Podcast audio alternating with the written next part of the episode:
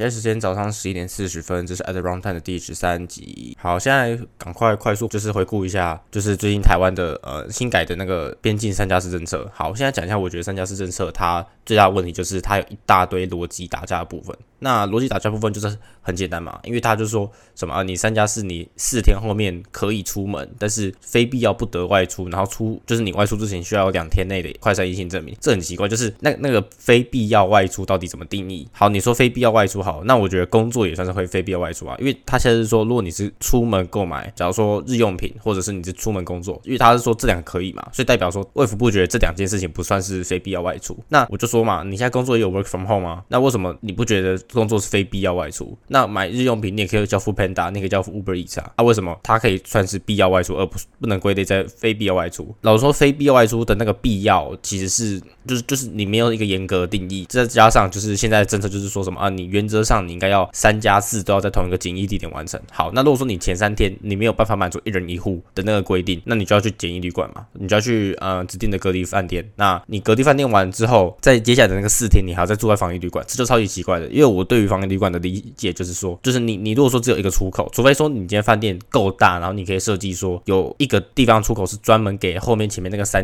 天完全不能外出的人走的入口，就是那些可能进来要 check in 的人，然后准备上电梯人。然后接下来第二个部分就是说，你你在另外一个出口，你要让这种就是后面那个自主防疫的四天的那些人进出的地方，然后他也要再搭一个电梯，对不对？所以意思就是说，通常饭店来讲。设计根本不可能会有设计那么多电梯啊，然后他也不可能完全的把这些人都分流开来。你一般旅客他就只有一个大门出口，那你今天做的，不管你是三天的那个前面那个三的旅客，还是那个后面那个四的旅客，那全部人都是同一个大门，然后在同一层楼里面有可以外出又跟可以不能外出的，那就那就很奇怪啊。然后我明明看到今年二月的时候，大家月下还是 omicron 嘛，那你大家对 omicron 这个呃防疫态度还是说，呃我尽可能不要到。那个呃访客的访客的门口，我就尽量不要去，然后我还要尽尽量减少人员上下流动，甚至还因为这样子来减少那个就是你可以叫外送的时间，就是你原本一天可能可以有十二个小时的空档是你可以叫外送，然后他们会马上帮你送出来的，然后之后就改成三小时，这个地方就是还是很矛盾的。那我觉得现在卫福部的问题就是就是他想要减少限制，但其实。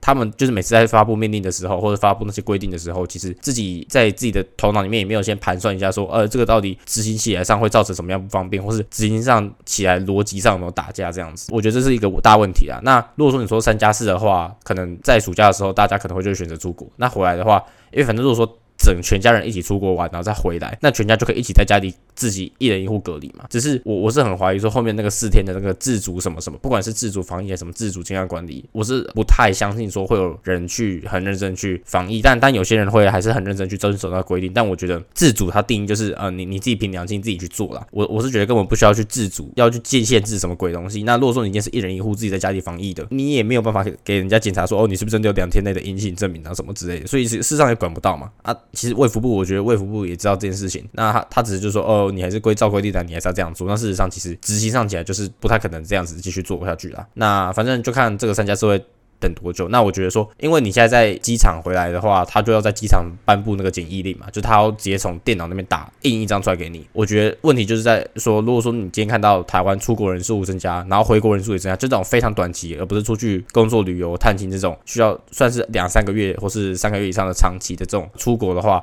你会发现机场可能在七八月的时候会越来越忙。你如果说这些机场人员，或者是你说什么机防疫检测，防疫检测不够，现在已经有改成亲友接受了嘛？就看机场人员的那个检疫令，就会不会说哦，机场人员发现检疫令根本就发不完，或者是那个地方就非常非常赶。那国家或者是卫福部他们又找不到人手派驻在这些呃国际的港口或者是机场的话，那他们可能就会尝试去看怎么改成就是零加七的模式。那我觉得零加七模式那个七事实上就是。跟我跟我前面讲一样嘛，自主叉叉就是没有什么强制性，然后也很难管，执行上才是有难度，所以我我觉得边境的忙碌程度应该会决会会决定说我们到底可以多快走到零加七那一步。那我觉得这一关是还蛮卡的啦，我觉得政府一定会想要卡在这一关卡一阵子，那就就就再看看之后的发展是什么。因为下礼拜要回香港嘛，所以最近又开始在关注一些香港疫情这边的状况如何。那目前来看，就是有几个大变数，第一个就是七月一号习近平要来香港，所以其实不知道习近平来这边会对香港本地造成什么影响。我认为应该要不能有影响。就你习近平，你这个人一定是，虽然你是就是 zero covid 的支持者嘛，但是习习近平如果来香港，他绝对是不需要隔离的嘛，对不对？这这一定是肯定的。那我我觉得这还是算小事。然后第二点就是说，目前有看到有有就是有疫情，就是那案例又持续提升，因为之前香港最严重是到六百六万多例嘛，我记得有六万多例。然后后来在前一两周再有降回三百多、三四百，就是比较低的那个三位数。那现在最近又，因为他们香港现在也是就是有快筛阳性嘛，然后也是自主通报。那在昨天看到的数据，就是昨天六月十六号看到数据，RAT 加 PCR 就是快筛加 PCR 阳性的总和又超过一千。然后发现入境的人数，它的阳性也阳性数目也增加。那现在香港就是开始有一些学校就是觉得说，呃，我们要避免，然后有些学校就是有 clustering，就是有群聚的爆发。有些香港学校就开始去减少或是暂停实体课程，然后为了去抑制这种爆发，就是他们不想再重到。二三月那个时候的复测，那我觉得这很好笑啊，就是好，的确啊，我可以承认说，如果说你不去学校，你就直接规避掉那个群聚的风险。但是我我我现在看到的状况就是，你二三月或者一月的那时候看到状况，就是哦，大家要开始去为了爆发避免，也要开始觉得说，哦，我我做什么事情可以避免这种爆发，然后过了两三个月就就还是爆发了，就是你还是挡不住。那香港现在感觉好像就是在做跟一二月的时候一样的事情。照这剧本演下去的话，可能就会是说他们会先暂停学校，或者是说他们要先停课啊什么的。然后后来就是说，哦，你我觉得晚上堂食内用的话会有点危险，所以我们现在就改成之后就很可能又又会从十点延到六点，就提前到六点。六点之后你就不能堂食，这六点之前可以。反正那个时候就是有这种非常矛盾的状况发生，就是完全不懂为什么是有有时段之分。那接下来就是关电影院嘛。然后又关健身房，我觉得关健身房算是一个非常很鸡掰的决定，因为我觉得香港健身房已经是很离谱的夸张，就是台湾健身房不管到现在还是怎样，就是自从今年来看，起码健身房都还没有到哦，今年从三月初开始，起码健身房都不需要戴口罩，运动的时候不需要戴口罩啦。那事实上就是，基本上你只要进健身房之后，你有没有戴口罩，其实也没有人去硬性规定。香港就是一直都需要戴口罩，就是我我目前去查的时候，就是没有发现他他没有任何时候是你不需要戴着口罩运动的。可能会有些特殊安排，但是如果说你就是平常就是你单独一个人去重训的话，你还是要戴着口罩。所以呃，香港的部分就是啊，我其实我其实真的觉得香港现在目前是真的太夸张，就是你你已经对他没有什么期待。然后他如果说在他他在演一次之前啊，我们在二三月的时候看到剧本，就是把整个生活的样子弄得很乱的话，我就觉得啊，反正就就算了啦，就是没没有什么办法。就是我我觉得染疫本身是非常非常小事，就是我我觉得我顶多就是轻症，然后可能喉咙很痛，就这样而已。但是你如果说要把我把什么健身房跟电影院关个两三个月，然后我都不能看到就是新的好莱坞电影，那我就觉得，我我就觉得非常非常累了。那这这也没办法嘛，这就是你你去这个地方，你就是要接受现况这样子。那好，那我觉得香港部分我就先讲到这边，接下来就是讲一下去台北的事情，因为我最近就是突然临时就决定去台北嘛，我不知道在上一集的节上一节。集数里面有没有讲到？但是就是反正我就去了台北三天。那我只是那我觉得这次去算是嗯，算是这两年来最喜欢去的一次台北吧。就是啊，其实我去年也没有去台北啦，但是就今年有去了两次，一次是三月嘛，然后一次就是这一次。这次会觉得去台北还不错，原因就是因为我觉得遇到蛮多人，然后就是也跟很多人约。因为就是接下来的话就是。半年在香港，半年在新加坡嘛，所以可能会有很大很长一段时间，或者是没有办法找时间去台北或者回来台湾，所以就想说这次就是先看能不能把能约的朋友就是约约这样。好，那我觉得有一个还不错的点，就是说我觉得这在台北算是活得很自由，就是我我觉得有活出我去幻想我自己如果在台北读书，我应该会活得什么样的感觉。那我觉得第一点就是说我在晚上的时候，就是我可以很晚去看电影，但我觉得在香港的时候，我觉得很难。虽然在香港也有这种很晚的电影，那就是因为呃交通比较不方便，所以我平常就不会这么做。然后再加上，其实在香港也没有那种我很想要在很晚的时候出去的的感觉，就是我觉得香港在香港的时候就是就是九点十点你就是很累，那你就不会想再出门的的那种感觉。那我觉得这次就是呃先来看一下做了什么事好哦好，然后接下来第二天也是跟很多人去吃饭嘛。然后第三天的话哦第二天我觉得还有一个还不错的东西是说嗯我在晚上的时候跟人家去吃饭，然后吃完饭的时候我把我的雨伞都在个冰店，就是对，就是我我有去吃冰，然后。我把雨伞漏在那个地方，然后我那个时候就是已经就是搭上捷运，然后回已经快要到我的饭店的那个捷运站了，那我才想起来说，哎，我是不是手上少了什么东西？哦，原来我忘记拿雨伞，于是我就坐上，就是马上下车，然后坐上反方向那个捷运，反方向捷运，然后再坐回原本我们吃冰的那个地方。我然后我就去拿雨伞，然后拿完雨伞，我就想说，哎。现在时间九点半到十点这个区间，我是不是可以再去看电影？那事实上也没有其他什么新新的电影可以看。其实自我其实也可以看啊，我不喜欢恐龙嘛。然后我就想说，哎，要不要再去二刷一下 Top Gun？就想说可以这样子，但是最后我是没有去啊。但是我觉得我有这个想法，它其实给我的一个动机就是说，我在台北是，我可以很轻松，或者是我可以很自然的去想到，哦，我我可以去看电影这件事情，然后我也不需要担心说，哦啊会不会没有末班车、捷运啊什么的。但是我觉得我说 Uber 其实也不会贵到哪里去。但是如果说你在香港的话，搭地铁，我觉得我住的那个地方搭地铁回去也非常非常麻烦。然后如果说要搭 Uber，香港 Uber 是超级超级贵，所以我觉得在台北就他他有给我这样自由的这个空间，让我可以去做这件事情，然后我也不会觉得说。啊，做什么事情很麻烦之类的，就是我还是会就直接直接去做这样子，所以我觉得这算是就是台北对于我自己活在台北的一个想象这样子啊。然后最后一天就是去也是去跟人家就是聊天啊什么的，所以我觉得整整总体来讲，我觉得还蛮喜欢这次的，就是去台北这个行程。那原本是说我预计就是我原本是没有打算这次去台北的嘛，因为我后来觉得说我可能去台北就会花很多时间在那边无聊，那与其花浪费钱在那边无聊，那那不如就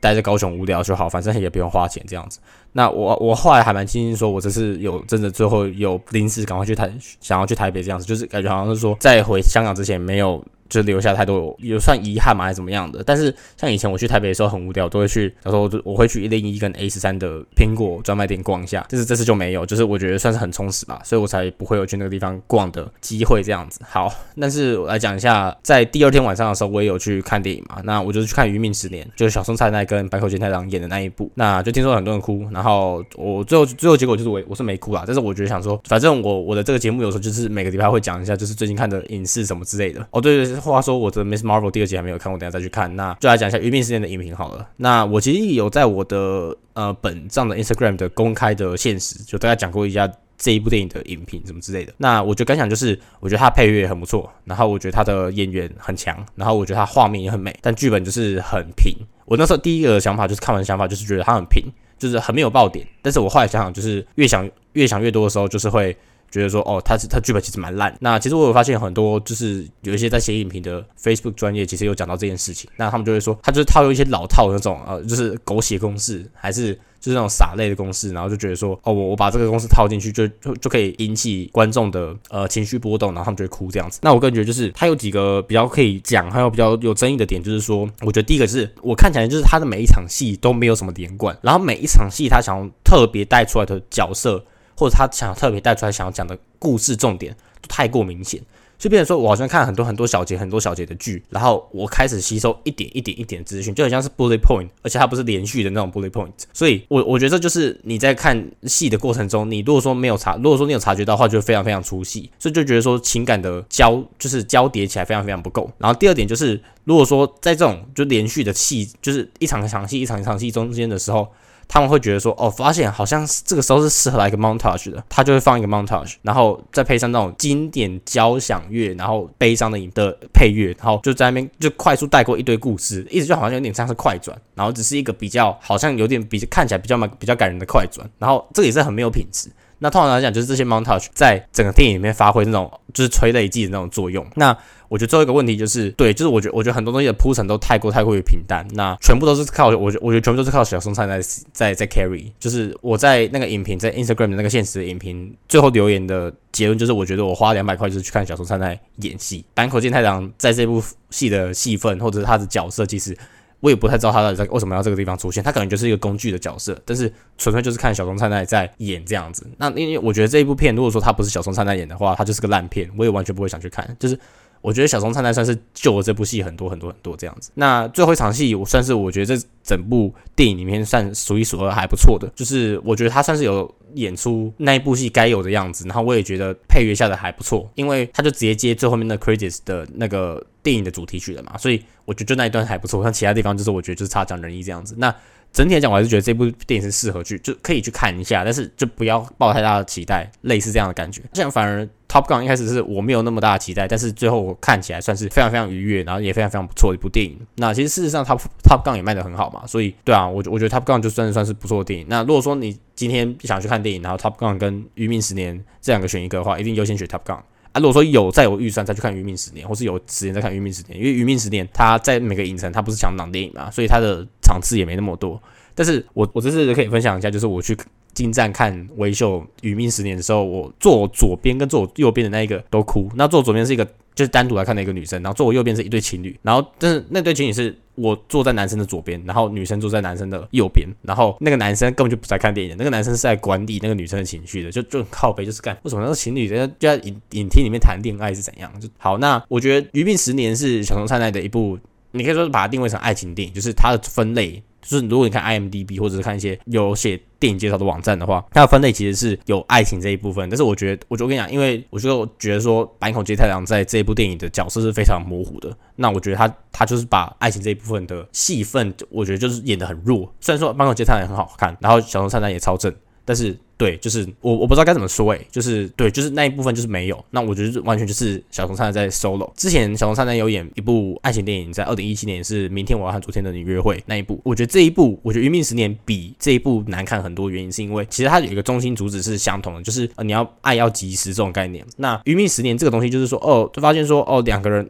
余命十年》意思就是说。你还有十年可以活嘛，对不对？所以你就说哦，我还有十年去发展两个人的爱情线。理论来讲是这样子讲嘛，你说如果在电影里面看着也是这样讲，没错。就是明天我要和昨天的你约会，那个如果说你有去看电影的话，就说你有看过那个电影的话，你会知道说里面那个两个人的爱情线最多就是三十天。那是不是明天和我要和昨天你约会，事实上好像就更有说服力一点？就是那个爱要及时的强度应该是更强烈一点。哦，因为只剩三十天了，所以我要更加紧脚步。那相对来讲，余命十年，然后假如说，假如说在中段的时候，可能还有七年可以活，就说，哎，还好久，其实就跟三十天比就差很多，这样子，就好像好像比较没有那么强烈的过程。那因为余命十年，我刚才讲，他其实用很多 montage，对不对？所以他如果说快速演过，说他们过了很多个世纪的时候，他们就用 montage 的形式呈现，反而不像说明天我要和昨天的你约会，他就会挑刻意挑个那三十天的几天去演出那个过程。那明天我要和昨天你约会。这一部片里面的爱情戏也比较有，就是刻画的也比较深刻，然后它的配乐其实也不差。对，反正我的想法就是，我觉得明天我我要和昨天你约会这一部片也是小松菜奈演的爱情片。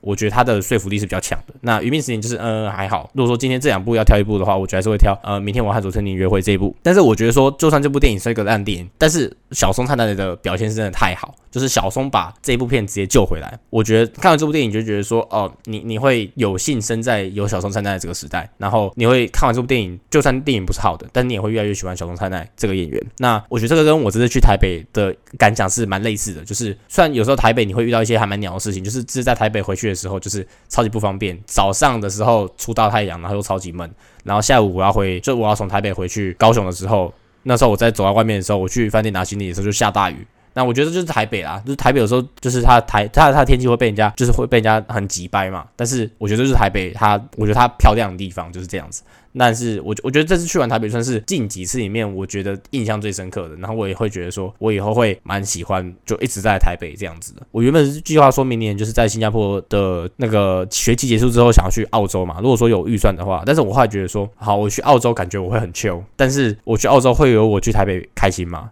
而且搞不好去澳洲可能是去台北的花费的十倍，那我还要去澳洲吗？所以我我开始去思考，说明年有没有可能去澳洲？就是这这个这个行程到底要不要去真的去付诸实行？那我觉得还是要看我的预算呢，因为我觉得预算才是一个最呃现实的，就是 factor。最后还是要看到底有没有预算。那如果说没有预算去台北，其实我也觉得我会蛮开心的。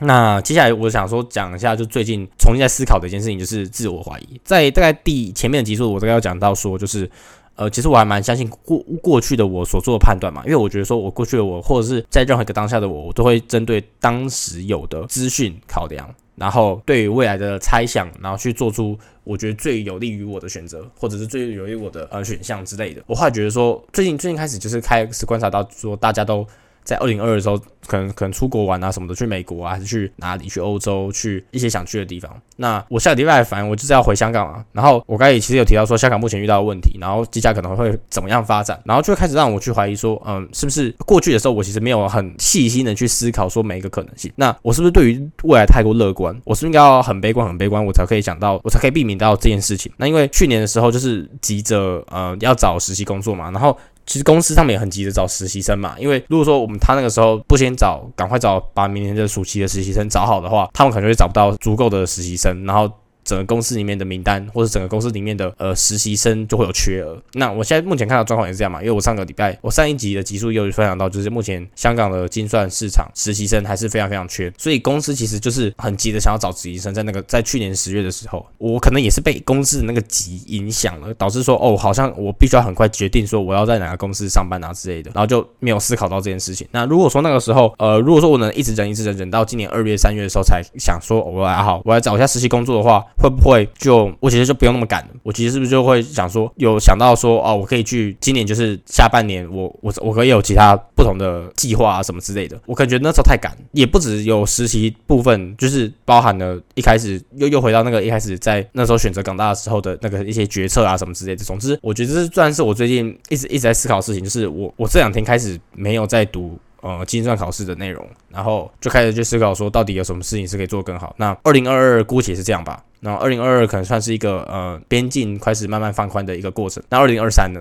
二零二三的下半年，或者二零二三上半年，我有做出正确的选择吗？就是现在如果说我决定要去新加坡了，我有在做出正确的选择吗？之类的。最近就开始在做这件事情，然后在晚上睡觉之前也会开始思考这件事情。然后我我是那种一开始思考的时候，我就会一直停不下来，然后我的头脑就一直转，一直转，一直转，然后我就一直思考事情。然后我我我我也不能不想，我觉得头整个头脑就会很乱，然后就没有办法睡着。那我就我觉得这个算是我目前最近又遇到一个新的挑战。那我觉得。我也不知道哎，然后我也对于这次呃实习的期有没有的期待，算是对于实习算是蛮期待，因为我是一个喜欢工作的人。那我觉得工作对于我来讲，一天就是我一天会工作比较少的时间嘛。然后我觉得我这次也会在港岛生活，或者在港岛吃晚餐，会有比较多的机会，就是我会比较探索不同地区的香港。事实上，我就不知道接下来实习的过程会是怎么样安排这样子。那我现在比较担心的就是，如果说我下个礼拜去做呃出国那次 PCR，会不会如果是阳性的话，那我的行程就会大乱。那我可能前一两个礼拜就会需要在台湾 work from home。但是我觉得这总比我在香港